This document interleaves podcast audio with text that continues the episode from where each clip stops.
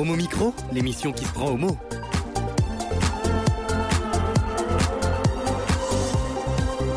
Homo Micro avec Brahim Balk. Bonsoir à tous, euh, ravi de vous retrouver autour de moi. Euh, un grand nombre de personnes qui vont pouvoir vous informer. Tout de suite, euh, Nicolas Rividi, tu as un invité tout à l'heure pour la Oui. deuxième partie d'émission. Oui, euh, ce soir, le plus de l'actu passe en mode interview et j'ai le plaisir de recevoir Denis Quinqueton pour son livre euh, qu'il a écrit avec, coécrit avec Patrick Bloch et Jean-Pierre Michel, l'incroyable histoire du Pax. Bonsoir. Merci d'avoir répondu à cette invitation. L'histoire du Pax date de combien de temps déjà? 20 ans. 20 ans Mais Mon Dieu, que le temps passe vite. C'est affreux. C'est fou. tu nous diras pourquoi on se tutoie ici, alors tu peux Oui, me oui, dire oui, très bien. Très bien. 20 ans déjà, c'est terrible. Ouais, hein. Quand on me dira qu'on sera à 20 ans du mariage, euh, je serai effondré. Alors que je ne suis pas marié.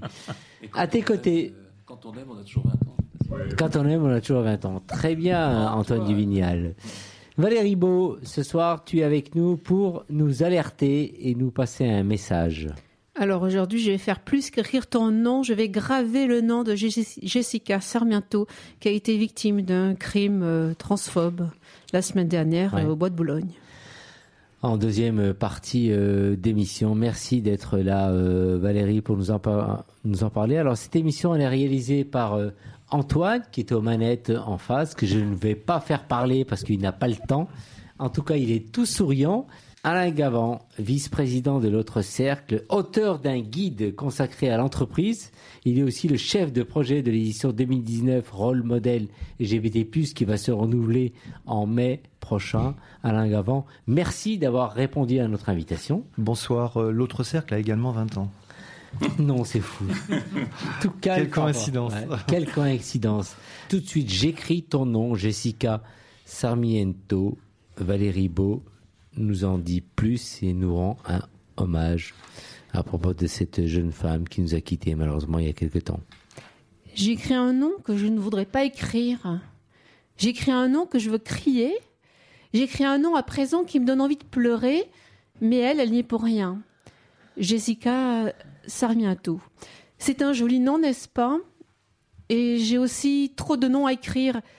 C'est encore le nom en trop. Il y en a assez des meurtres transphobes de travailleuses du sexe aux portes de Paris et ailleurs. J'écris aujourd'hui le nom de Jessica. Jessica était une travailleuse du sexe trans d'origine péruvienne. Elle a été assassinée la semaine dernière au bois de Boulogne. Je dois aussi écrire le nom de Vanessa Campos, assassinée dans ce même bois en août 2018. Elle avait à, à peine 36 ans. Dois-je continuer la liste? Il y a trop de noms à écrire. Aurais-je assez de larmes? Il me reste de la colère et j'ai des mots pour ces mots. Lorsque j'écris transphobe sur mon traitement de texte pour préparer l'émission, l'application informatique ne reconnaît pas ce mot et me le souligne comme une erreur. Ce n'est pas une erreur. Il y en a assez de cette invisibilisation, de cette méconnaissance des personnes trans dans cette société. Selon l'ONG Transgender, je devrais écrire 331 noms de personnes trans assassinées entre le 1er octobre 2018 et le 30 septembre 2019. Je devrais écrire 3314 noms depuis 2008. Parmi elles, on trouve une écrasante majorité de femmes racisées et ou travailleuses du sexe. Les pays qui comptent le plus de meurtres transphobes sont le Brésil, 132, le Mexique, 65 et les États-Unis, 31. En France, la situation est alarmante sur la transphobie. On se rappelle de Julia agressée l'année dernière, place de la République. La situation est alarmante aussi sur l'extrême précarité et l'insécurité des travailleuses du sexe depuis la mise en place de la loi sur la pénalisation des clients. Une loi tout sauf efficace en termes de sécurité des personnes et de santé. De nombreuses associations dénoncent les effets extrêmement négatifs. Et il y en a assez de la transphobie, des crimes transphobes. Oui, il y en a assez de compter nos morts. Et il y en a assez de cette haine, de ces assassinats sauvages de travailleuses du sexe. Jessica Sarmiento était âgée de 38 ans. Elle était sur son lieu de travail, travaillait pour vivre, le 21 février, vers 2h30 du matin. Jessica a été fauchée par une voiture en plein milieu du bois. Samedi dernier, un rassemblement a eu lieu sur les lieux du crime parmi les festivestants présents sur toutes les lèvres, sur tous les mots, réclamaient justice. Jessica, mais aussi pour toutes les autres victimes, on entendait on veut des droits, pas de blabla. C'est un destin brisé. Jessica, péruvienne de 38 ans. Vous imaginez la force d'énergie de lutter pour exister, d'être trans, d'arriver à Paris, puis vivre à Paris. C'est déjà une vie hors norme, une incroyable vitalité. Jessica était une jeune femme aux longs cheveux blancs, aux grands yeux bleus, et son sourire un hymne à la vie. Sa tête était peuplée de rêves. Elle était arrivée en France en avril 2019. La prostitution était une façon de gagner sa vie en attendant de pouvoir réaliser son rêve devenir cuisinière. Elle était accompagnée par l'association Accept pour obtenir un titre de séjour et suivait également des cours de français depuis janvier. Les personnes qui l'ont connue la décrivent comme une personne généreuse, joyeuse, toujours prête à aider ceux qui en ont besoin. Jessica, nous, nous écrivons encore ton nom, nous t'aimons, et nous ne voulons plus écrire d'autres noms. Merci Valérie pour cet euh, hommage euh, et un petit euh, tour de table de Nick Coton, s'il fallait rajouter. Il n'y a, rien à rajouter. C'est d'abord 38 ans. Il n'y a pas d'âge pour mourir, mais 38 ans assurément pas. ensuite, en effet, quand, quand on a des, des, histoires de vie comme ça, enfin. On voit pas comment une voiture peut, enfin comment c'est une force vitale qui, qui, qui, qui, est, impressionnante. Parce que faut, faut, c'est, un parcours de vie quand même qu'elle, raconte. Hein. Et euh, moi, ce que j'espère surtout, c'est que sans dimension de, vengeance, parce que la justice n'est pas la vengeance, mais j'espère qu'on va retrouver le, le, sinistre abruti qui, qui est le criminel, euh, sa voiture étant l'arme du crime, et, euh, et que du coup, il, en, il devra en répondre à la société. Et ça, c'est un signe et c'est un signal qu'on enverra aussi, c'est que l'assassin euh, sera jugé au nom du peuple français. Merci Valérie, en tout cas pour cette chronique. On aura l'occasion de revenir un peu sur le travail, à propos du travail des travailleurs et travailleurs du, sexe. Hein. On fera toute une thématique à Homo Micro de, dans quelques temps avec des, invités.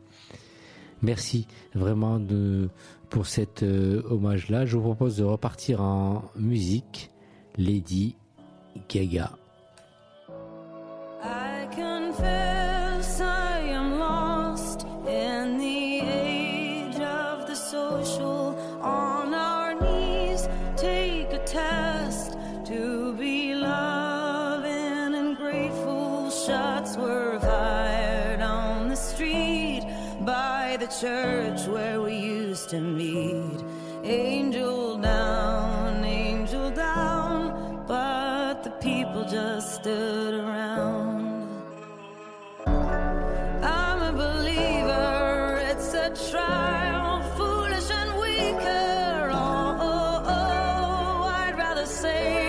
happening.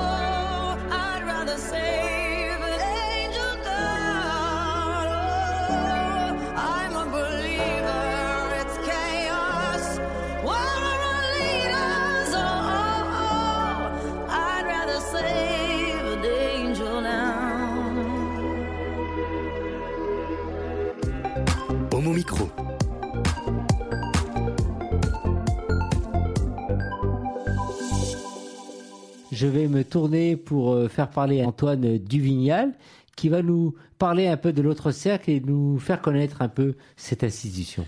Oui, alors, euh, quelques mots de bienvenue euh, pour présenter l'autre cercle. Alors, l'autre cercle, c'est une association engagée en faveur de la diversité et de l'inclusion des, des LGBT+, dans le monde du travail. L'idée étant de donner plus de visibilité aux personnes LGBT+, dans leur milieu professionnel, pour qu'elles puissent s'y épanouir. L'association a été créée en 1998.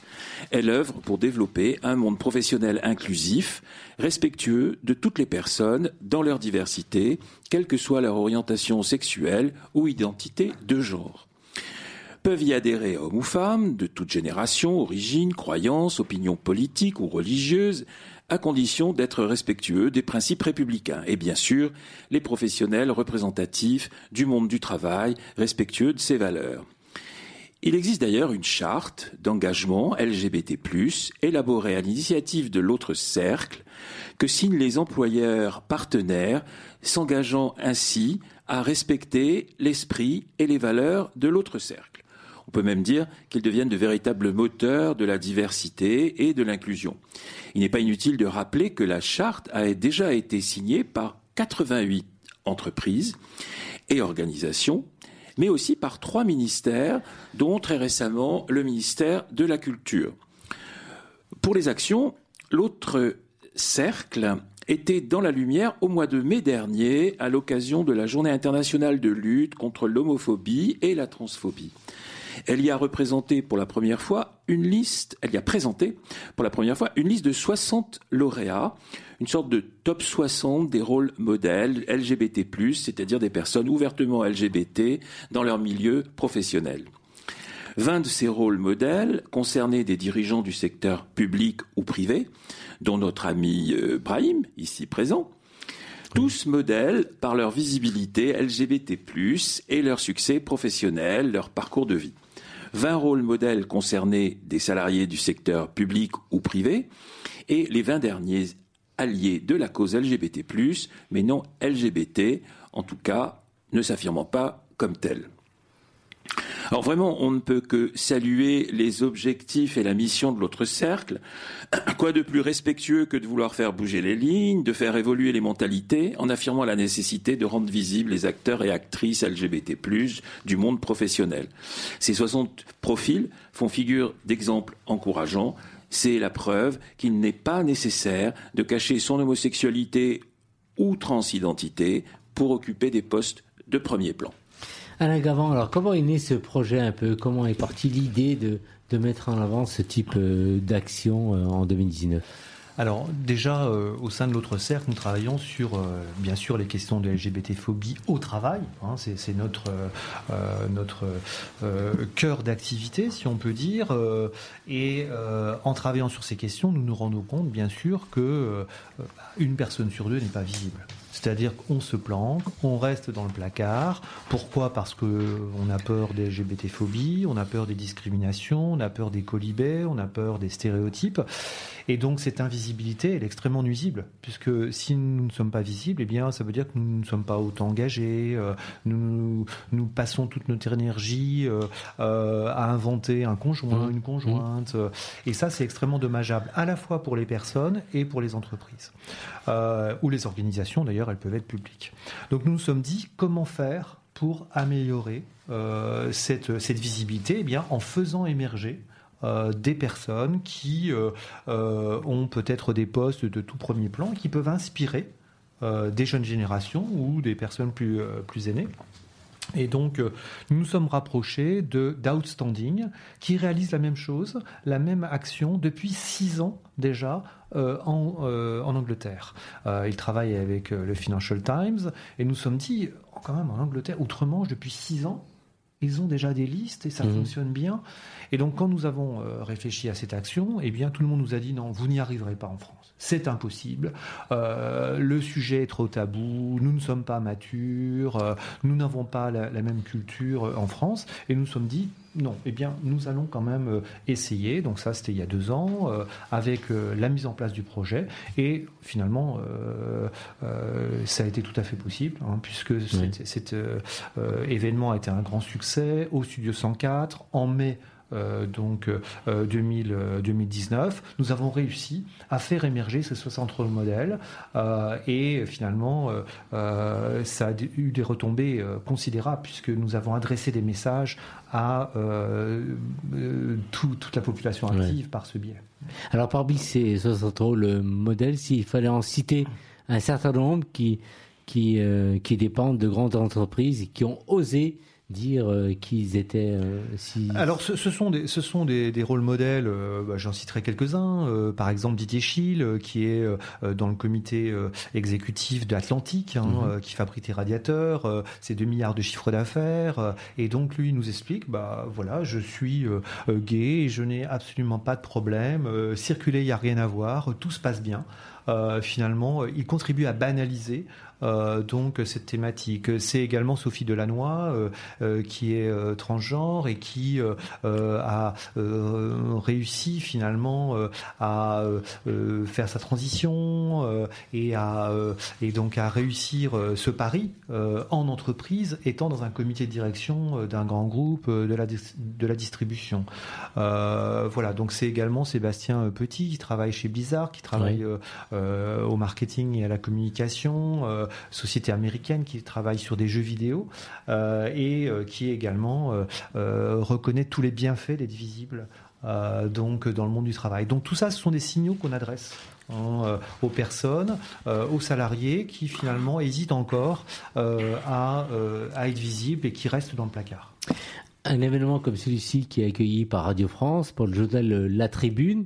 Donc c'est quand même une forme de, de reconnaissance. Alors le journal La Tribune, s'il fallait revenir un peu sur la couverture, pour ceux qui euh, se souviennent un peu, voilà. dis-nous. Effectivement, c'est une reconnaissance parce que nous avons euh, cet événement également sous le haut patronage du président de la République et fait nouveau pour l'année 2020, euh, c'est nous aurons le soutien de l'ONU. Donc là, c'est quand même euh, euh, une caution euh, supplémentaire. La tribune, eh bien, nous a réservé une édition spéciale de 60 pages qui était en kiosque et donc effectivement avec. Elle avait titré un peu un titre provocateur. Un, titre provocateur, puisque Oui. c'était euh, donc La Tribune vous enque, ENC. Et évidemment, il fallait lire vous encourage, hein, bien Oui, sûr, oui. euh, et, et- et pas d'autres euh, expressions. Donc, nous voulions euh, frapper fort, effectivement, avec cette une euh, et, et, euh, la communication autour de cet événement avec la tribune, avec euh, Radio France, mais aussi sur les radios sociaux, les réseaux sociaux, pardon, et également tous les médias qui, qui ont repris cette, cette édition rôle modèle. Ouais. Alors, parmi toutes les personnes qui dépendent aujourd'hui de l'autre cercle, tout autant qu'elles sont, elles ont à un moment donné elles-mêmes vécu des situations euh, où euh, le fait d'être euh, homo ou autre, être en difficulté d'être reconnu, et euh, aujourd'hui elles combattent aussi pour cette raison-là aujourd'hui. Oui, alors euh, nous sommes euh, alors nous, nous sommes une association qui est effectivement composée de LGBT ou alliés, hein, Ouais. il faut bien le dire, puisque bon le combat se mène de concert, hein, et il est important effectivement que les, les alliés qui ne s'affirment pas comme LGBT puissent aussi travailler à l'inclusion des personnes LGBT. Donc toutes ces personnes-là, elles ont un engagement fort. Effectivement, elles ont une conviction que Mhm. quelle que soit son orientation sexuelle, quelle que soit son identité de genre, eh bien, on doit pouvoir réussir et être bien dans son entreprise ou son organisation. C'est ça, c'est cette conviction-là que nous voulons euh, défendre. Antoine Duvinel nous parle maintenant d'un, sondage Ah, que avant- vous avez. Alors Avant peut-être ça, dire j'avais quelques mots. Tu avais une question peut-être oui, Peut-être une question, oui. Mais euh, Euh, je voudrais juste dire oui. que donc euh, l'édition euh, donc euh, euh, démarre. hein, donc euh, la campagne de nomination euh, euh, se termine le 22 mars. Donc si vous êtes, Mais on va en parler ça. ah, on va en parler tout à l'heure. D'accord. On, on ok, compte en parler effectivement. ouais. Donc je J'ai- commence à ouais. anticiper parce que bon, j'ai j'ai ma date c'est bien butoir de- du 22 effectivement. mars. euh, qui- Il faut qui tout est là. dire. Mais Obsédante. Antoine Duvignal, on va parler d'un, d'un sondage et après on reviendra effectivement pour la, la, Oui, la moi, j'ai- version je voulais 2020 juste, en fait. une petite question Euh, à propos de, de DJ Shield dont tu parlais tout à l'heure, mais qui est euh, euh, juste un exemple. Euh, tu dis il est, il était très à l'aise avec ça et bon, très bien. Tant mieux. Et euh, mais comment est-ce que ça s'est passé avec le personnel de son entreprise? C'est-à-dire, en gros, comment il a fait son coming out? Est-ce qu'il a fait une note euh, de service? Non, je plaisante évidemment, mais est-ce que comment il s'y est pris? À quel moment il a fait son coming out? Est-ce qu'il l'avait déjà fait avant et tout le monde savait? Est-ce qu'il l'a fait quand il a pris ses fonctions? Voilà. En fait, euh, je ne vais pas parler de la situation précise de Lily Non, non, non, mais à travers cet À exemple. travers cet exemple, en fait, il y a des situations qui peuvent être relativement euh, diverses. Bon, il y a effectivement ceux qui sont dans le placard. Il y a ceux qui sont visibles dans leur entourage professionnel. Il y a ceux qui sont visibles auprès de tous euh, tous les salariés. Donc, en fait, ce que je dis souvent, bon, déjà, il n'y a pas de diktat euh, du coming out. C'est pas obligatoire, hein, et c'est pas forcément une, une, une déclaration officielle quand quelqu'un est hétérosexuel. Il ne fait pas une déclaration officielle Ouais, d'hétérosexualité. C'est la même chose pour l'homosexualité ou la transidentité. Euh, à chacun de doser euh, sa, part de, de visibilité Mmh, euh, mmh. ou de communication à Mmh, outrance mmh, ou pas. Là, encore une fois, il n'y a pas de diktat. Ce qui est important, c'est que l'entreprise, elle mette en place les conditions pour que euh, les personnes qui souhaitent être visibles puissent l'être. C'est ça qui est important. Bien sûr. Antoine Duvignal, tu nous parles maintenant d'un sondage euh, que vous avez Antoine, publié, euh, Alain euh, Gavant, euh, il y a quelque temps avec euh, l'IFOP. Oui. Antoine Antoine. Oui. Antoine Duvignal. Oui, Antoine. Oui, oui. Oui. Oui. Alors, euh, un sondage, effectivement, ce sondage, c'est assez récent d'ailleurs, hein, qui date du 12 euh, 12 février. février, Mhm. A été commandé par l'autre cercle à, l'IFOP sur le niveau d'inclusion des personnes LGBT au travail en France. Inclusion appréciée selon que la structure dans laquelle travaillent ces personnes est signataire ou non de la charte élaborée par l'autre cercle. Et que nous dit ce sondage? D'une façon globale, il fait apparaître que les, les agressions LGBT-phobes, les pensées suicidaires en raison d'une orientation sexuelle et les insultes sont moins nombreuses dans les organisations signataires de la charte que dans celles qui en sont restées extérieures. Dans les organisations signataires, la, visi- la visibilité est plus grande, les personnes sont plus à l'aise pour un éventuel coming out et elles sont moins victimes de discrimination. C'est à peu près euh, l'idée. Alors, sans aller dans le détail euh, de toutes les questions du sondage, on peut tout de même faire une remarque sur la première question de l'enquête. En tout cas, euh, je me la suis faite. C'est celle qui concerne les agressions LGBT-phobes. C'est celle où les pourcentages sont les plus élevés. Alors, sans doute parce qu'il s'agit là d'une forme d'homophobie euh, light, en quelque sorte. Euh, en effet, la question était la suivante. Personnellement, depuis que vous travaillez au sein de votre organisation, avez-vous subi des moqueries désobligeantes ou des propos vexants Et 22% des interrogés travaillant au sein d'organisations signataires déclarent que oui, et 19% dans les organisations non, signataires, ce qui, au premier abord, semble paradoxal. On aurait pu s'attendre à un rapport inversé, laissant apparaître moins de moqueries euh, dans les organisations signataires. Mais vous nous donnerez certainement une interprétation, ou tu nous donneras certainement une interprétation de ce qui peut apparaître comme un paradoxe. En réalité, tous les autres pourcentages font clairement apparaître que dans les organisations signataires, l'homophobie est moindre. Par exemple, 8% des personnes travaillant dans les organisations signataires déclarent avoir été l'objet d'insultes ou d'injures à caractère diffamatoire, alors que c'est 14% pour les organisations non signataires. L'écart est encore plus grand concernant les menaces de révéler l'orientation sexuelle ou l'identité de genre. Seulement 4% pour les organisations signataires, mais 11% pour les organisations non signataires. Donc l'écart est, euh, enfin, par ailleurs, on peut ajouter aussi que l'écart est sensiblement le même pour les menaces euh, d'agression sur les biens et la personne. Voilà. Mais euh, je te laisse nous dire quels enseignements nous devons tirer de ce sondage et comment il se situe par rapport au précédent, puisque c'est le deuxième. Est-on sur la bonne voie Et Le monde du travail devient-il plus inclusif des personnes LGBT Alors, ce qu'on peut dire déjà euh, en, en propos liminaire, c'est que ce, ce sondage est la plus grande enquête jamais réalisée en France Ouais. sur euh, euh, les- les- la, la thématique LGBT euh, plus au travail. Donc ça, c'est vraiment intéressant. Ce sondage est extrêmement robuste puisqu'il concerne à la fois 17 000 personnes dans les entreprises signataires donc de la charte de l'autre cercle et un échantillon euh, représentatif de la population LGBT+ en France au travail de 1000 personnes. Donc, ce qui nous permet aussi de, de- de- de bien comparer les deux échantillons. Ce qu'on peut dire, c'est que euh, effectivement, la situation est quand même critique. C'est aussi pour ça que nous avons eu autant d'au- d'audience euh, euh, sur ce sondage. C'est quand même une personne sur quatre est victime de LGBT-phobie en France au travail. mmh. Que ce soit dans une entreprise signataire, c'est-à-dire engagée, euh, ou dans une entreprise non engagée. Donc les chiffres sont quand même négatifs, si on peut le dire. La bonne nouvelle, c'est quand même que quand on est dans une entreprise engagée, euh, c'est-à-dire signataire de la, de la charte, c'est 140 entreprises, hein, c'est 1 500 000 salariés euh, dans ces entreprises signataires, eh bien, il y a bien des, des LGBT-phobies, mais ces, LGBT, euh, ces actes LGBT-phobes pardon, sont moins graves. Mhm. C'est-à-dire qu'ils sont plus verbaux, ce qui est quand même toujours euh, très embêtant, hein, euh, très gênant, mais il y a moins euh, effectivement de violences physiques, de menaces, d'agressions sur les biens, sur les personnes. Donc nous sommes sur un chiffre négatif, toujours un sur quatre, quel que soit l'engagement de l'entreprise, mais ces actes sont moins graves.